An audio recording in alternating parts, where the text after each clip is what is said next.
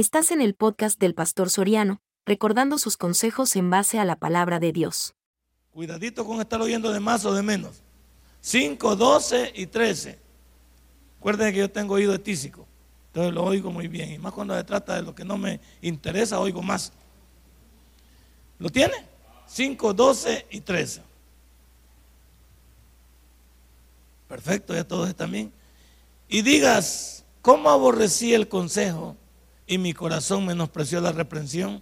No oí, no oí la voz de los que me instruían y a los que me enseñaban. No incliné mi oído. Padre y buen Dios, hoy vamos a hablar en esta charla matrimonial número 8, mi Señor, acerca de la disciplina en el hogar.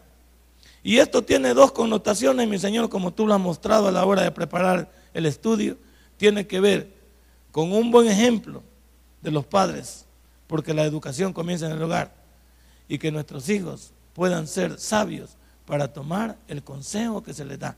Gracias, mi Dios, porque en esta noche vamos a descubrir incluso esos consejos sabios para criar hijos sanos. En el nombre de Cristo Jesús orado. Amén y amén. Hermano, la pregunta del millón y casi la contestamos es, ¿dónde comienza la educación? No es en la escuela, no es en la calle, es en la casa de cada uno de nosotros donde se gesta la educación de los hijos. Y es porque muchos todavía queremos dejarle el trabajo a las autoridades, queremos dejarle el trabajo a los profesores, queremos dejarle el trabajo a la muchacha que cuida a los niños, pero es un trabajo de los padres. Los padres somos los que hemos traído a nuestros hijos a este mundo. Entonces nosotros somos los encargados de poder dictar el modelo a seguir en un hogar. Y casi nunca es dando, sino dando un buen ejemplo. Digo dando, o sea, castigando, porque algunos lo que hacemos es pegar, regañar, pero poco estamos haciendo con el aspecto de tener un buen ejemplo en la familia. El buen ejemplo no tiene cuestionamiento porque el niño sabe cómo respetar a sus padres cuando sus padres se han dado el lugar. Porque también hay que decir en esta charla que muchos padres, la psicología moderna y el modernismo, que es enemigo del Evangelio, y la psicología moderna también, con todos sus disparates, ha dicho que los padres tenemos que ser amigos de nuestros hijos.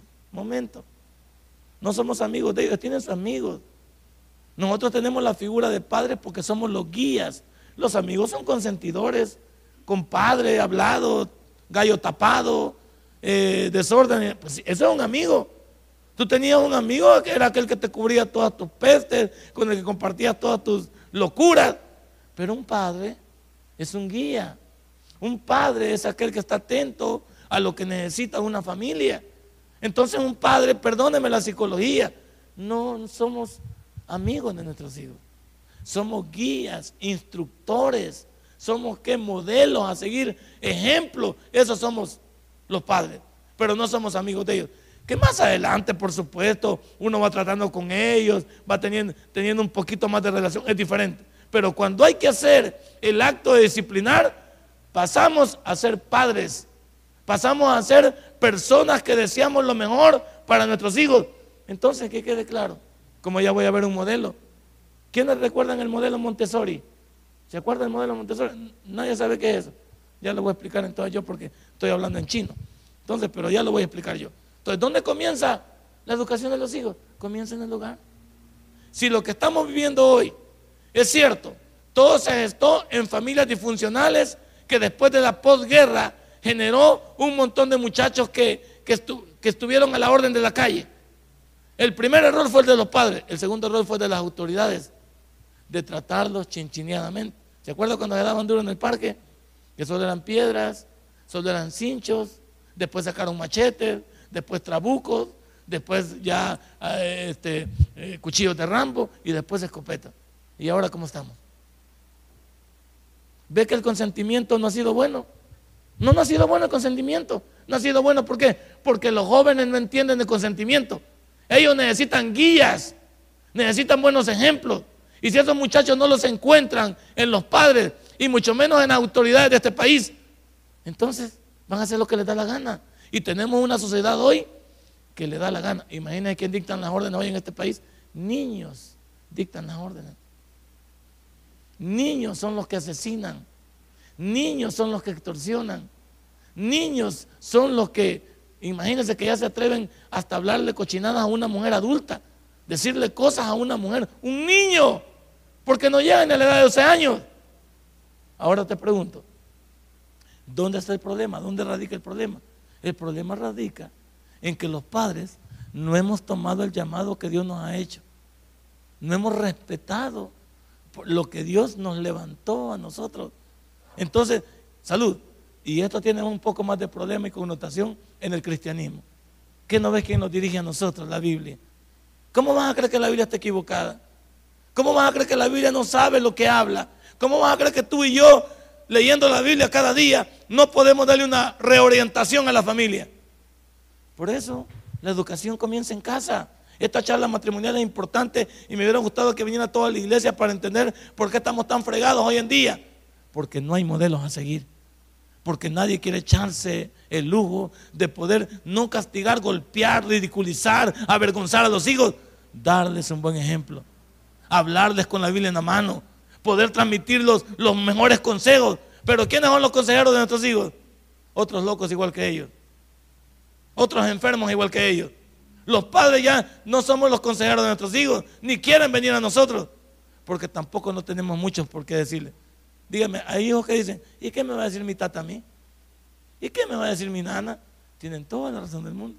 Porque los padres deberíamos de ser los servos de nuestros hijos. ¿O no nuestros hijos pequeños qué querían ser? Como papá. ¿Qué quería ser la niña? Como mamá. ¿Y cuando los niños se van decepcionando de nosotros los padres? A medida que van creciendo a medida que van creciendo se van dando cuenta que los padres no somos todos lo que ellos pensaban. Ayer veía una serie yo de National Geographic de un padre que había explotado con un millón seiscientos mil dólares a 49 personas, incluyendo a su familia.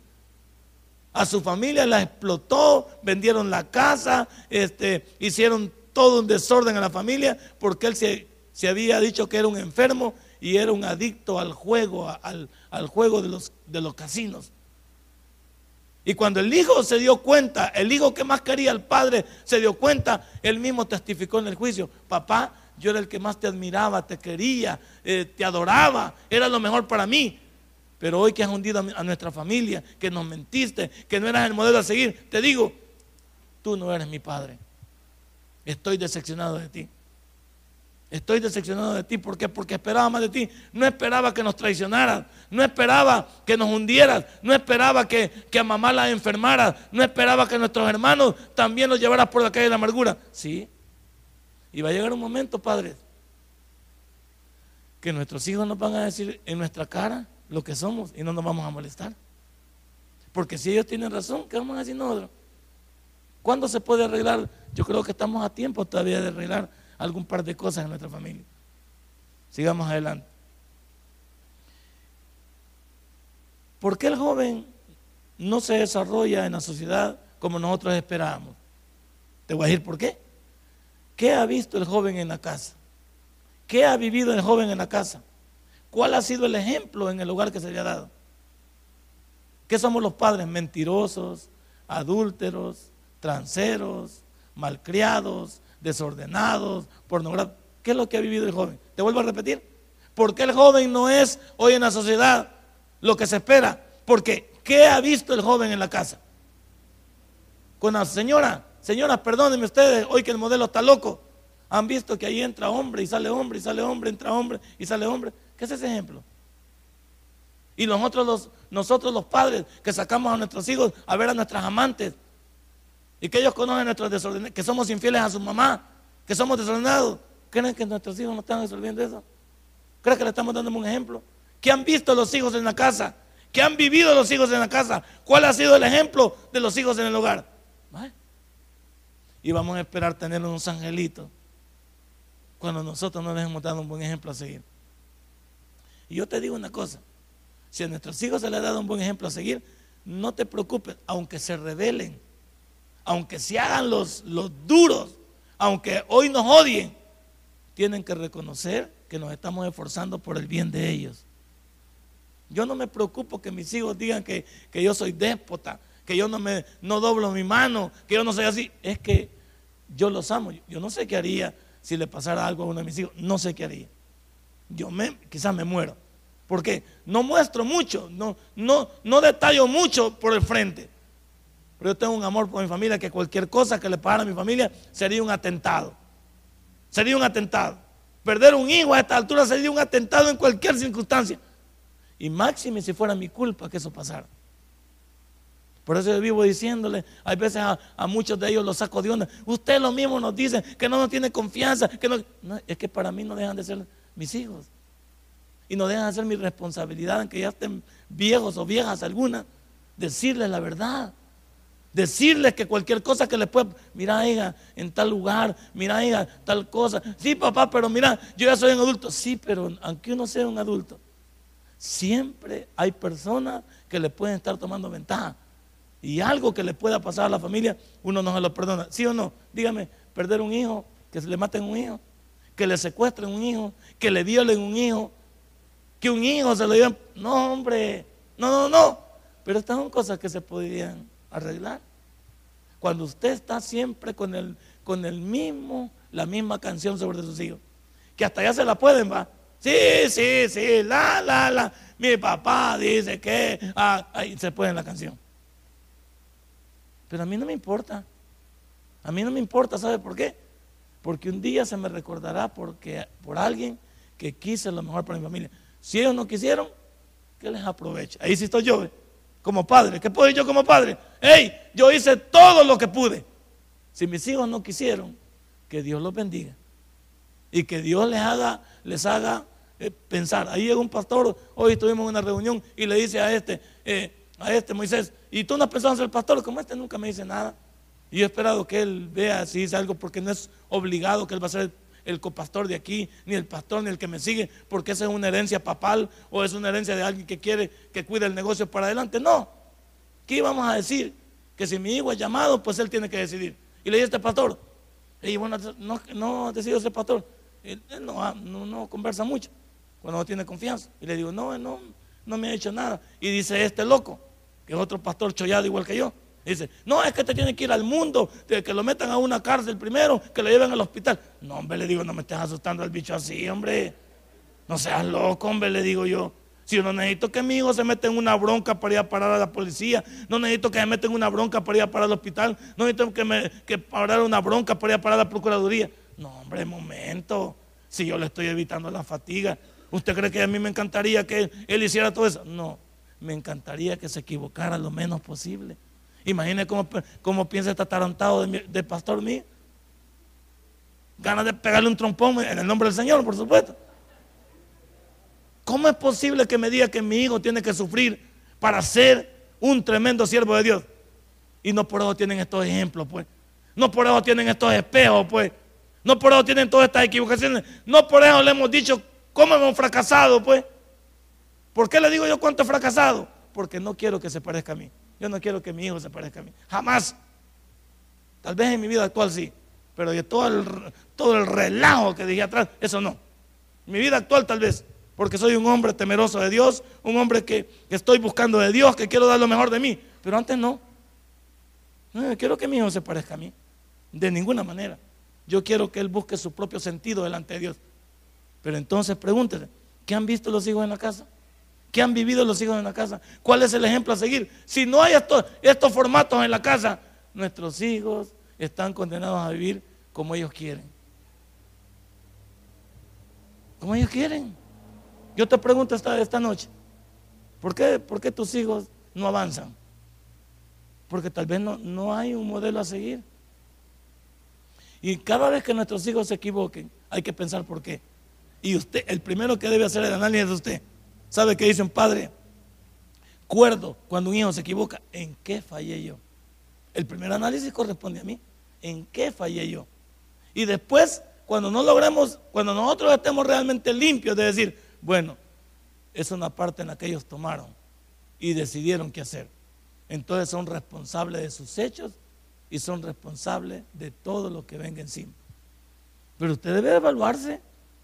No, no, no hay que, no hay que tirar, no hay que tirar nada al aire. Todo hay que pasarlo por el filtro de qué pasó en la familia. Nunca una cosa que pasa en la familia se debe dejar hacia la loca. ¿Qué hice mal como padre primero? O, los dos. ¿Qué hicimos mal, Gloria, tú y yo, para que esto pasara? Y si, si no encontramos la respuesta en nosotros, debemos de asumir que ya eran adultos para tomar una responsabilidad. Y cuando son adultos, por eso yo digo aquí va, por ejemplo aquí en esta iglesia, vamos a matar a mi chucho a tiempo. Mi responsabilidad aquí llega con este muchacho que tiene 17 años para cumplir. La otra no, la otra ya tiene 25, 26. Y aunque vive en mi casa es porque ella se somete a mis reglas. Ella vive en mi casa porque ahí el mesón lo cerramos a las 10. Porque lo que se hace es de este pastor. Si ella quiere hacer lo que le da la gana, que busque su casita aparte. Que pague su propia casita, que pague sus propios biles. Pero en mi casita no. Ni va a llevar chinchita lepate, que me trae uno, que me trae otro. Y yo voy a conocer un montón de hombres y les alquilo el cuarto ahí para que se queden una noche. Y No, no, no. Ella está conmigo porque se adapta a mi ley y no me da problema. Un par de loqueras, como siempre, de los bichos un par de cosas, pero nada que me quite el sueño. Yo soy feliz con que ella esté ahí, siempre que se someta a, mis cosas. Y el otro, pero no tengo responsabilidad con ella. Si ella llegara a salir con un pie más grande, ya le enseñamos. Ya le enseñamos. Si ahorita saliera con un subolado que, que mire papá que estoy embarazada, ay, ahora ¿es mi responsabilidad de ella? No, ya le eduqué. Mi responsabilidad ahorita corresponde con este muchacho. A este sí le estoy volando, pero de agalán. A este le estoy dando cada día que salgo, le pregunto lo mismo, qué es lo que queremos con él. Esa es mi responsabilidad. Cuando estos tres salgan de mí, mi responsabilidad va a recaer en mi mujer ya. Solo con ella los dos. Ya te hiciste ese análisis tú también. Yo ya me lo hice. Yo ya me lo hice. Ya me lo hice. ¿Por qué? Porque yo debo saber quién soy. Y debo saber qué quiero. ¿Cuáles son tus responsabilidades en tu hogar también? ¿Cuántos tienen responsabilidad aquí con sus hijos y no pueden con sus hijos? Porque muchos de nuestros hogares están gobernados por los hipótesis, por los albeques, el capricho, el desorden de ellos. Cipotes caprichosos, desorientados, bravucones y someten a sus tatas a lo que quieren. Más con esas leyes payunca que han venido. Esas leyes de que salen un montón de viejas, perdón, no voy a decir eso, no. Salen un montón de gente enferma hablando en la televisión de que dignifícate, denuncia, denuncia el, castigo. Y, sí, pero te pregunto, Toda esta gente que hace esos comerciales, de que el niño aquí, que, los derechos del niño, que los derechos del niño, que los derechos del niño, y las responsabilidades, papito. Y te voy a decir por qué las responsabilidades, si me estás viendo. Y cuando sale embarazada la niña, ¿quién se encarga de ella? ¿Ustedes? Ustedes se encargan de la niña, ustedes nos mandan los pampers, nosotros, ustedes nos mandan las inyecciones para que ponerle al niño, ustedes nos dan la leche. No, ellos no se meten en nada. Son unos grandes casaqueros porque nos quitan la autoridad los padres, pero cuando ellos tocan la tecla equivocada, ¿quién va con ellos a la cárcel? Nosotros. ¿Quién va con ellos al hospital? Nosotros. ¿Quién va con ellos a los problemas? Nosotros. Entonces déjense casaca. Déjense de paz, de una publicidad barata. Le dicen a los niños eh, sus derechos, sus derechos. Y las obligaciones del niño. Niños que ya no quieren ni arreglar sus camas. Niños que no quieren ya hacer nada en la casa. Niños que no quieren estudiar. Niños que quieren vivir en la calle viendo televisión, así, hey, esos son los derechos del niño. Semejantes e ignorantes estamos haciendo. Dígame, en el futuro de este país, ¿cómo ve la educación usted? Está de la patada. ¿No ve cómo está la paz? ¿De cuánto está la paz, señores? De 2.38, ni de 3 siquiera. 2.38 a nivel de CUN. Eso, eso necesita mejorar. O sea, zampémosle al psiquiátrico significa. Pero no quieren decir nada. ¿Verdad que esta charla es diferente? Porque hace énfasis, porque tenemos todo este desmadre. Y luego cuando nuestros hijos no prosperan, no se superan, ¿quiénes sufrimos con ellos? Nosotros. No superan, nos dejan sus parejas, los dejan con hijos, y luego hay que costearles esto, hay que... ¡Ey! O sea que uno nunca va a descansar, pues. Se fija uno que dijo, ¿qué dijo uno de padre? Bueno, aquí usted no, porque usted es un hombre ahorita que está limpio en el Señor. Pero estamos hablando aquí. ¿Qué dijimos los tatas cuando tuvimos nuestros hijos? Que un día vamos a descansar cuando estuvieran grandes. Y hoy que están grandes estamos descansando. Cuando peor estamos. O sea, ¿qué, gran descanso tengo yo que, que ya crecieron los niños? Hoy tenemos más problemas. Entonces, ¿qué significa? Los padres nunca dejamos de descansar. Los padres siempre estamos pendientes del mínimo detalle. Los padres siempre estamos ahí. ¿Qué han visto a tus hijos en el hogar? ¿Cómo se llama el, sermón? Ah, no lo copiaron. Se llama la disciplina en el hogar. Charla matrimonial número 8.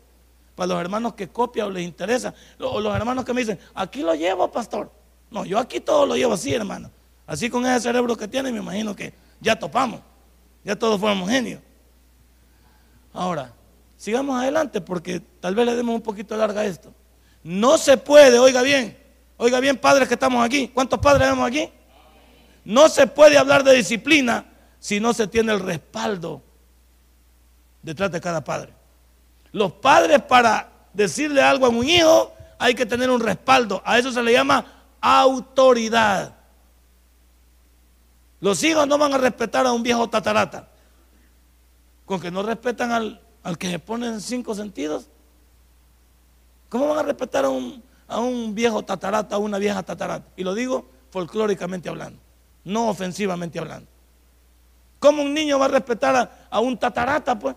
Que lo manejan, ¿cierto? Por eso, que los niños manejan a los, a, los, a, los, a los tatas como quieren. A mí como no me domina ni llanto, no me domina ni dolor, yo, yo soy una persona que parezco dura. Cuando veo alguna cosa, digo, para acá, ya solo un solo. usted va para allá, yo usted va para allá. ¿Quién no quiero estar con carajada yo? Yo soy una persona que pongo mi sentar. No es que, ay papito, ¿y qué le pasó al niño? No, no, no, va para allá y hablamos. Va para allá, siéntese, y usted va para el otro lado. Siéntese allá, ya vamos a arreglar. Y después me la tomo al suave. Ya cuando los tengo ubicaditos voy con cada uno y voy hablando particularmente. Pero al principio no me gusta que me estén alegando. Yo tengo mi formato de dirigir mi familia. Soy tosco, pues va. Y siendo tosco así, todavía tengo un par que se me suben aquí. Se me, se me quieren subir. Y me dicen, arre caballito, arre. Me quieren tratar de hacer arre caballito. Pero yo me resisto. No, hay quienes todavía se me tratan de encasquetar aquí y me dan un par de vueltas. Y hay veces que estoy un poco dormido y como que me he metido una diazepam y me tienen un poquito doblado. Pero de repente cuando me cae el 20, no, yo sigo con la mía. Yo sigo con la mía. La disciplina en el hogar tiene que tener un respaldo y es la autoridad de un padre y una madre. Si no se tiene el respaldo de la autoridad, ¿qué le vas a decir a tus hijos? No fumes y con el gran cigarro aquí. El día que te vea con una cerveza y semejante viejo con una regia. El día que te vea yo que le seas infiel a, a tu esposa y él tiene como cuatro amantes, el viejo chuco fallándole a su, a su mamá. Esa señora también que le dice, eh, muchacha, respetá, respetá a tu, a tu esposo en el futuro. Y esa mujer le pega a su marido. Lo maltrata, lo golpea. ¿Cómo le va a decir eso? ¿Qué que está creando esa vieja? Está creando otro ogro en el futuro que le va a pegar a otro hombre. ¿Cuántas mujeres sabemos que están creando ese tipo de, de hoy de locura? De, que, que, que, mangonean al hombre. Y la bicha se fija, pues. Yo ese tipo de bichas no quiero para esto. Yo por ahí, esas sí se las corro, miren. Porque las veo muy sospechosas. Y digo, puña, con que este apenas dice hola y me lo van a dar, puña, me lo van a terminar. Yo no sé si así va a ser este, pero yo, digo, no, hombre, una muy viva, yo cuando la veo muy, muy alborotada, digo, Señor, líbralo por favor a este, o sea, ayúdalo. Pues sí, porque yo, a mí no me gustaría eso. Ni tampoco digo que las, que las calladitas también es matarlas callando. Las calladitas también son peligrosas, porque no se sabe, nunca, nunca se sabe si lo están ultrajando a uno o lo están saludando. No se sabe. Ah, está bien. Entonces, ¿qué te da la categoría? ¿Ves que lo que estamos hablando tiene que ver con la familia? ¿Tiene que ver con lo que estamos haciendo? Entonces, no se puede hablar de disciplina si no se tiene el respaldo de la autoridad. ¿Qué le vas a decir a tus hijos? Si no tienes cara con que hablarles, mejor no les digas nada, porque se van a burlar de ti. Y aunque tú, aunque crean ellos que, que te han entendido, por detrás se van a burlar. Aguantás mi tata lo que me dice. Aguantás mi nana lo que me dice. Si así son los bichos, te pueden decir si enfrente, pero hacen lo contrario detrás.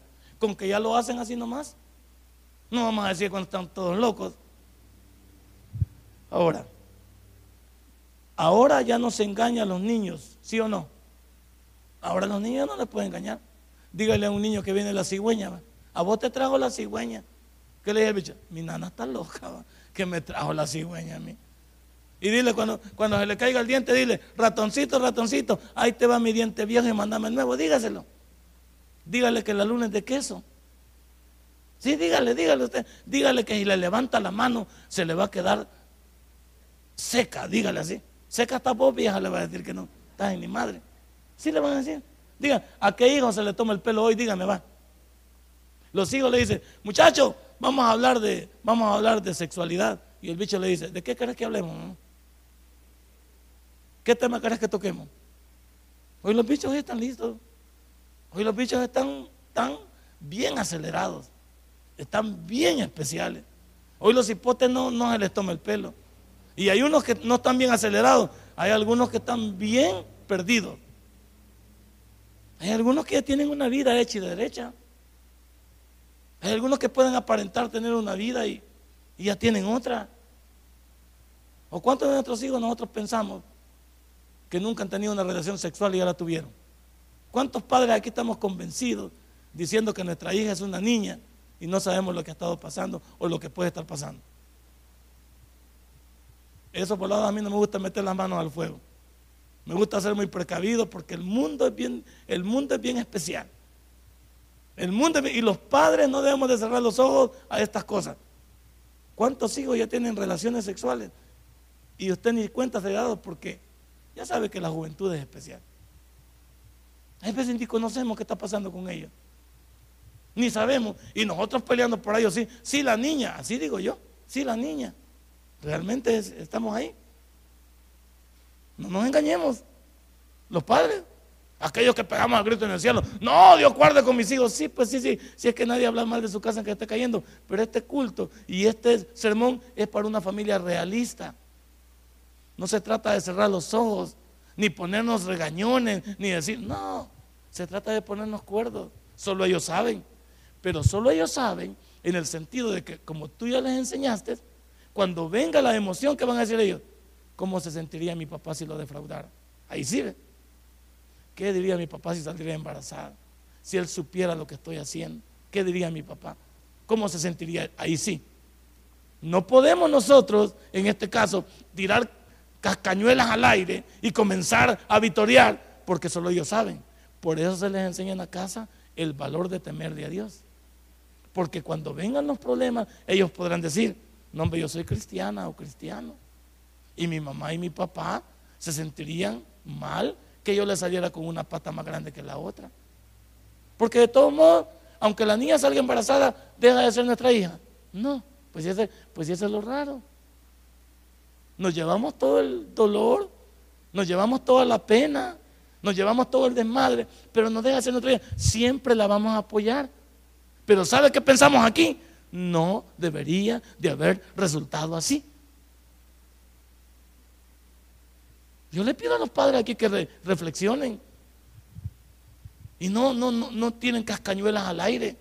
Sepamos que nuestros hijos son los que tienen la última decisión. Aquí, mire, solo es el consejo que usted les haya dado los va a salvar. Y el temor de Dios. Si están tomados de la mano de Dios y escuchan el consejo de un padre, ya lo hicimos. Y no necesitamos andar detrás de ellos. Yo me preparé para esto, como tuve dos niñas primero. Y uno cuando antes andaba de novio, ¿qué lo andaban siguiendo a uno? El viejo de mi suegra me anduvo siguiendo con una pistola, con un corvo. Y andaba para arriba y para abajo. Ese viejo no me daba agua a mí. Y por eso teníamos que cambiar siempre de mensajes, siempre de lugar. Pues yo dije en mis adentros, cuando yo estaba, cuando yo iba, ya tenía mi matrimonio, dije yo, que con estas dos hipotas yo no tenga que hacer lo mismo. y ninguna de las dos han andado detrás. Ni me gusta. No que yo voy a andar ahí detrás de un poste o vigiando. No, no. Yo no soy estúpido. La educación ya se la tiene a casa. Lo que ellas quieran hacer es la reverenda gana de ellas y de él. Y de eso que solo se encargue Dios. Porque yo he hecho mi labor. Pero no, no me digo, ay no, es que mis hijos no son así. Pues ese es el peor error que uno tiene. Y cuando le cae la escupida, que dice uno? Perdón por haber dicho que no era así, pero ¿qué vamos a hacer? Pongámonos cuerdos, pongámonos cuerdos. Solo nuestros hipotes saben en lo que están metidos, siempre que sean respetuosos de Dios primero y respetuosos de la familia. Ahora, ¿te acuerdas tú de la familia de Jesús? ¿Cómo creció Jesús? En una familia de un carpintero y de una mujer que se, dedicaba al hogar. ¿Cuántas veces en la Biblia escuchas tú que, que la familia de Jesús dio de qué hablar en su modelo de familia familiar? ¿Va que no escuchamos de Jesús? Fíjese que la primera vez que escuchamos de Jesús es cuando nació. Luego escuchamos cuando lo vinieron, cuando salieron huyendo con él para Egipto, que lo andaban buscando para matarlo. Luego lo vemos a los 12 años porque lo iban a presentar.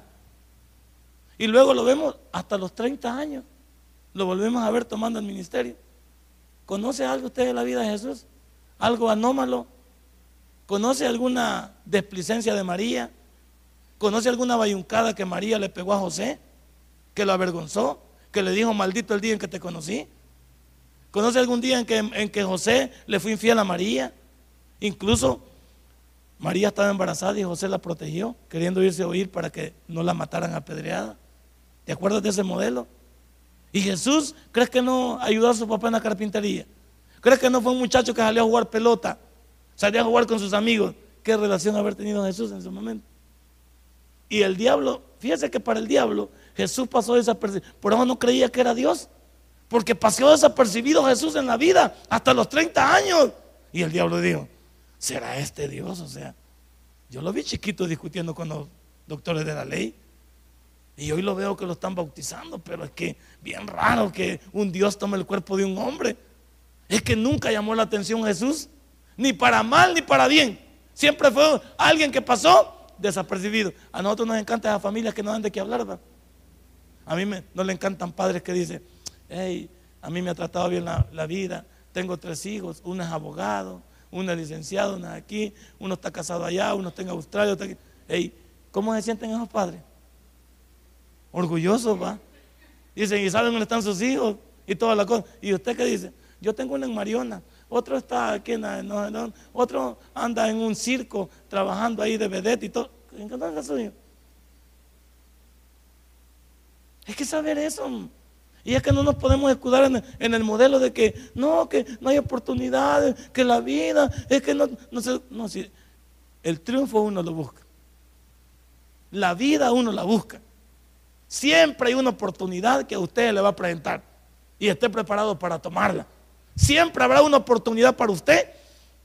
En cualquier etapa de su vida habrá algo con que Dios lo bendecirá a usted. Es imposible que nosotros despreciamos las oportunidades, otra cosa.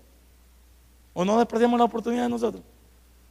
Algunos podemos estar diciendo aquí, ay, sí, si yo me hubiera cuidado. Pues sí, si hubieras. Ay, si no me hubiera llenado de hijos. Si no le hubiera hecho caso en ingrata, dice usted, o también el otro. Ay, si yo no me hubiera acompañado tan joven. Ay, si, si yo me hubiera estudiado. Hoy estuviera en Harvard, casi graduándome. Me hubieran mandado para la luna. Pero por dislocado, pues, por loco lo hubieran metido para la luna. Pues. ¿Cuántos aquí? Vaya, dígame usted, ¿cuántos aquí?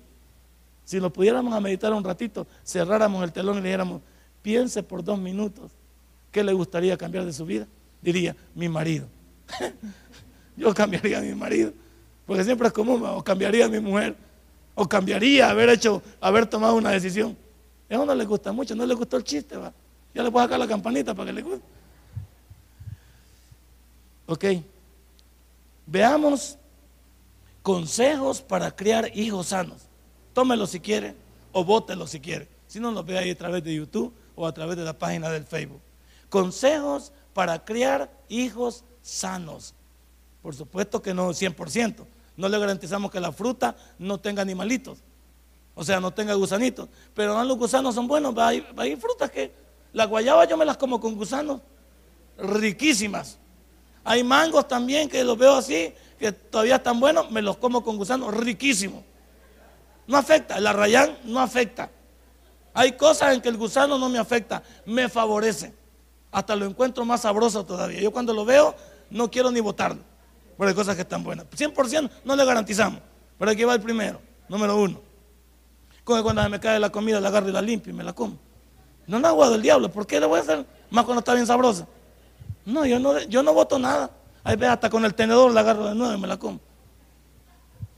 No importa, no importa, porque uno siempre debe cuidarse. Número uno, no permita que sea el sistema educativo el que forme la nueva generación del futuro.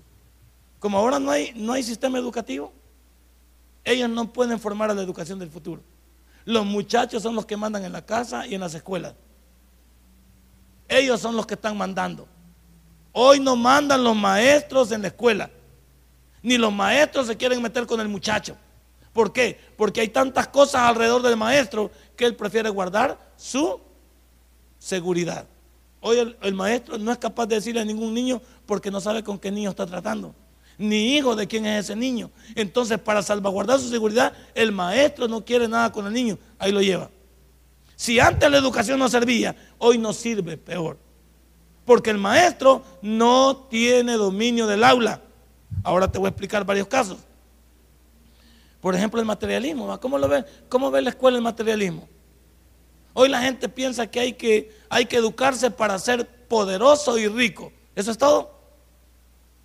¿Cuánta gente busca hacerse poderosa y rica? Eso es todo. ¿Y los valores? ¿Y los principios? ¿Y la honestidad? ¿Y el amor? ¿Y el respeto?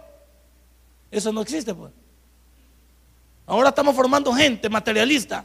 Dinero, dinero, poder, dinero, poder. ¿Y? ¿Eso es todo? ¿No te queda Dios en todo eso? ¿Verdad que no hablan de Dios, pero hablan de materialismo? Quieren que saquemos la Biblia, pero quieren que metamos libros de filosofía, libros de modernismo, libros de superación, pero nunca les hablamos de Dios. Veamos otra parte de esta, de esta educación, del sistema educativo, en la educación Montessori que les hablaba. La educación Montessori es una educación que vino de México y pasó por toda Latinoamérica, que decía lo siguiente, al niño no hay que decirle nada cuando esté haciendo algo. O sea, si el niño le zampa una pedrada a ese foco, no hay que decirle nada. Porque el niño se está desarrollando, lo podemos traumar. Si el niño le pega una patada a usted, no le diga nada. Porque el niño está probando mundo, está queriendo ser hombre, queriendo desarrollarse. Si el niño también anda por la calle y le tira una escupida, no le diga nada. Porque al niño lo vamos a traumar. Esa educación Montessori se trasladó por todo esto Latinoamérica, diciéndonos que a los niños habría que comprenderlo desde pequeño. Ese niño que hace berrinche, pues, que vaya al, supermercado y agarra un juguete y usted no lo puede comprar, y, pero agarró un juguete ni siquiera de a dólar, agarró uno de 20 dólares, el mundo y lo tiene abrazado, y se tira al sol enfrente de la casa y, ¡ay! Y mi juguete, y me lo da. Y usted cuando ve el relajo, termina comprándole viejo dundo, el juguete de 20 dólares, bicho. Ese hipote, si agarra en las manitas, se chinea como se puede, se va al baño uno y le dice, ay, Juan madre, ¿cómo está tu cosa aquí? Pues sí, como si jodió, ¿no? Ah, ¿cómo está esta cosa? ¿Cuál es tu problema? Te voy a dar un par dos nalgadas, pero bien dadas, para que sigas llorando. Y estos espectáculos no me los hagas, porque sabes que no tenemos para comprarte ese carro. Así que a partir de hoy, comportate como verdadero niño. El niño entiende. El niño se queda viendo. Dice, ¿y este viejo qué onda? No sabía yo cómo hablar así. Y después lo saca y dice, vaya a dejar ese juguete donde está. Ahí va el bichito un poco compugido, por allá va. Y va a dejar el juguete. Si usted le compra ese juguete cuando hace ese berrinche, ya ese niño ya lo dobló. El berrinche que usted le cumpla, ese niño ya lo dobló, papá ya le halló el, agujero que usted tiene. El niño le hace de pataleo y usted lo complació. Eso es lo que decía la educación Montessori. No, al niño hay que dejarlo hacer lo que él quiera. Ah, vaya. Si es niño, un niño que necesita una guía, una educación, una instrucción. No es un adulto, bobos, psicólogos y este montón de pedagogos enfermos. Es un niño. Y un niño necesita ser inculcado con valores, necesita ser inculcado con proyectos. No es un adulto. Si fuera un adulto se comportaría igual que nosotros, pero como el niño trae pegada la rebeldía, ¿o no? El niño trae pegada la rebeldía. Si al niño no se le enseña a ser malo, se le enseña a ser. Si al bicho ya le, ya le, ya le ha querido dar fuego a la casa como tres veces, lo que pasa es que ni cuenta nos hemos dado. No, si el bicho ya botó como 40 floreros. Y así no, hay problema. No, si el bicho ya quiso meter el dedo en el, en el, en el ¿cómo se llama? En el toma, en el toma corriente, ya lo quiso meter. Y el otro día quería meter un alambre. No, si el bicho, Él está, a un niño cuando sale de la casa se le dice, va, portate bien, Chepito. Ya escondimos los fósforos, no le va a dar fuego a la casa. Portate bien, no, no vayas a estar fregando al chucho, queriendo destazarlo, por eso escondimos los cuchillos. Porque el otro día quería hacer tacos de perro. O sea, si es que los primeros locos salen de la casa. Si es que lo que estamos hablando es una cosa de, de realidades, pues. Entonces, ¿cómo vas a crear a un hijo dejándolo hacer lo que le da la gana? Si a un hijo se le corrige, se le instruye, se le habla. Primero se le habla. A un niño primero se le habla. Si el niño no entiende la palabra, entonces se le entiende más fuerte y dice, te voy a tener que castigar por esto. Eh, a un niño nunca se le castiga sin explicarle por qué.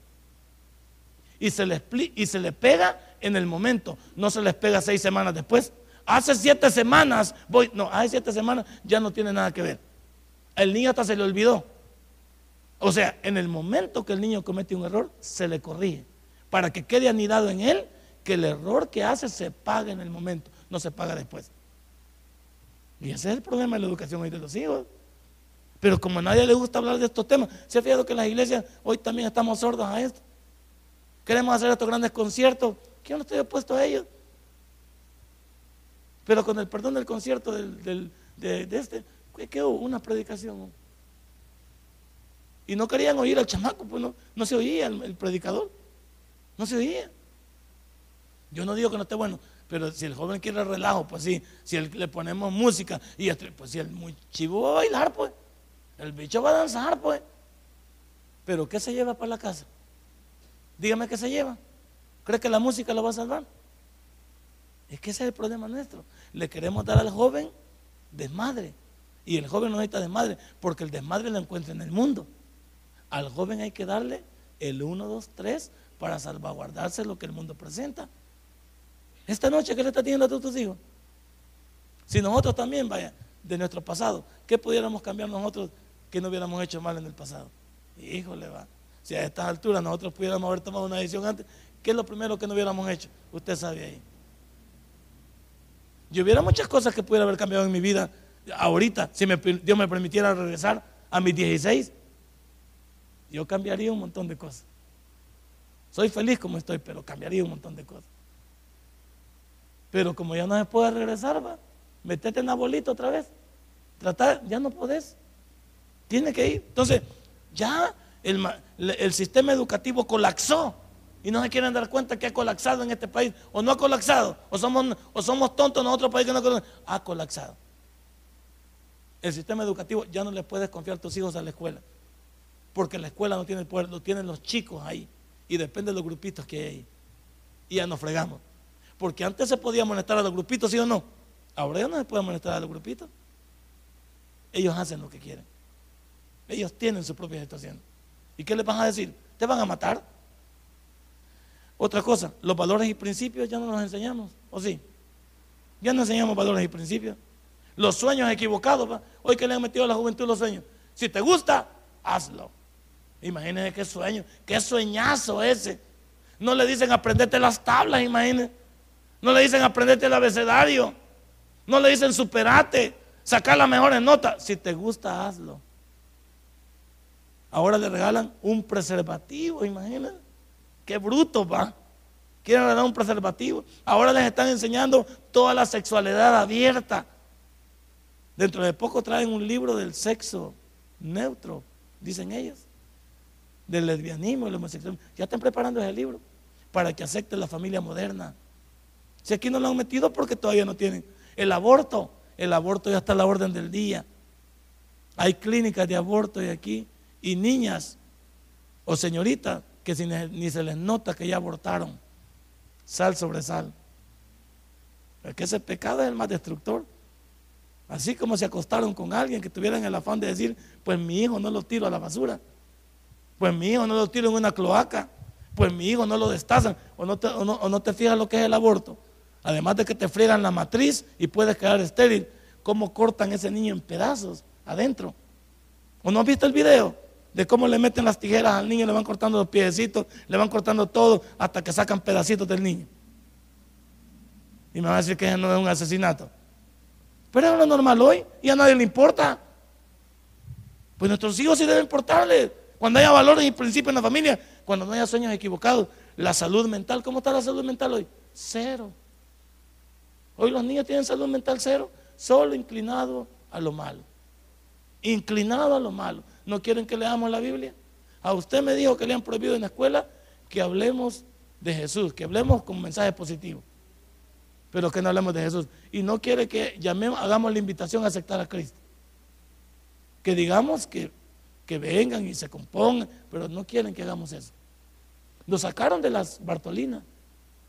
No quiere que vayamos a la Ya no entramos a Bartolina por un montón de problemas también de los mismos cristianos. Entonces, ¿qué, queremos? Y, ven todos los problemas que están pasando y los quieren arreglar. ¿Cómo bendito lo van a arreglar? Si los muchachos hoy tienen el poder. Y no es culpa de ellos. No se les enseñó. No se les orientó. No se les estimuló. No se les educó. ¿Y qué esperabas? Un muchacho lleno de potencial, inclinado al mal. Mira cómo estamos.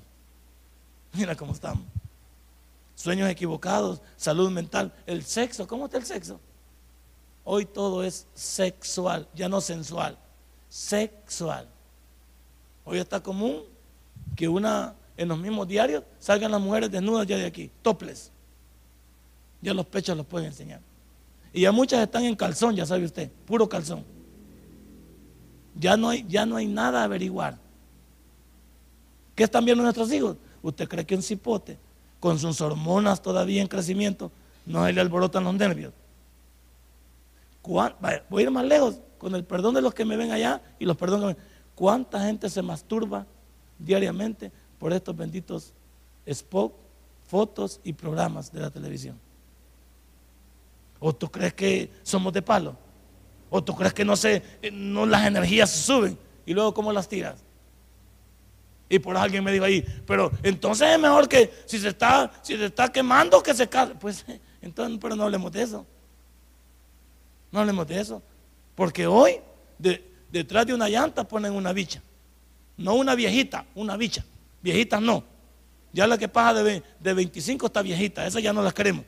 Queremos entre 17 y 22. Son las que están estiraditas, bien bonitas esas. Aunque una ya parece en más de edad. Ah, detrás de una llanta, una bicha chulona.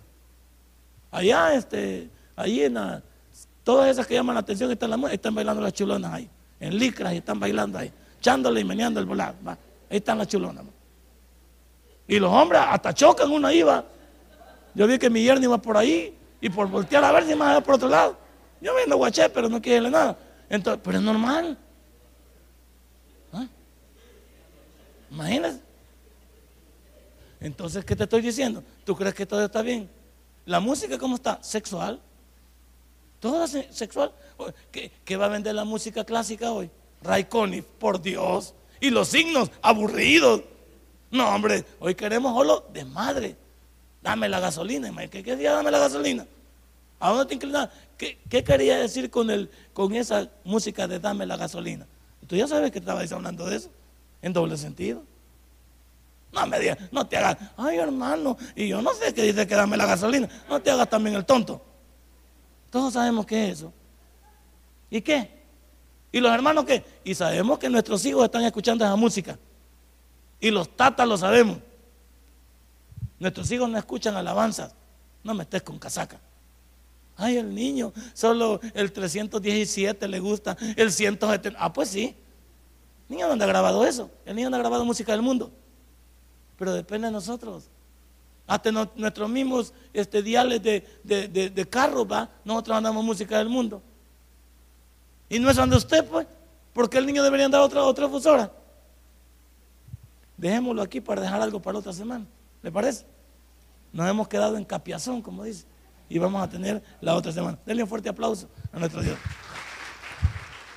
Si este mensaje ha impactado tu vida, puedes visitarnos y también puedes buscarnos en Facebook como Tabernáculo Ciudad Merliot. Sigue con nosotros con el siguiente podcast.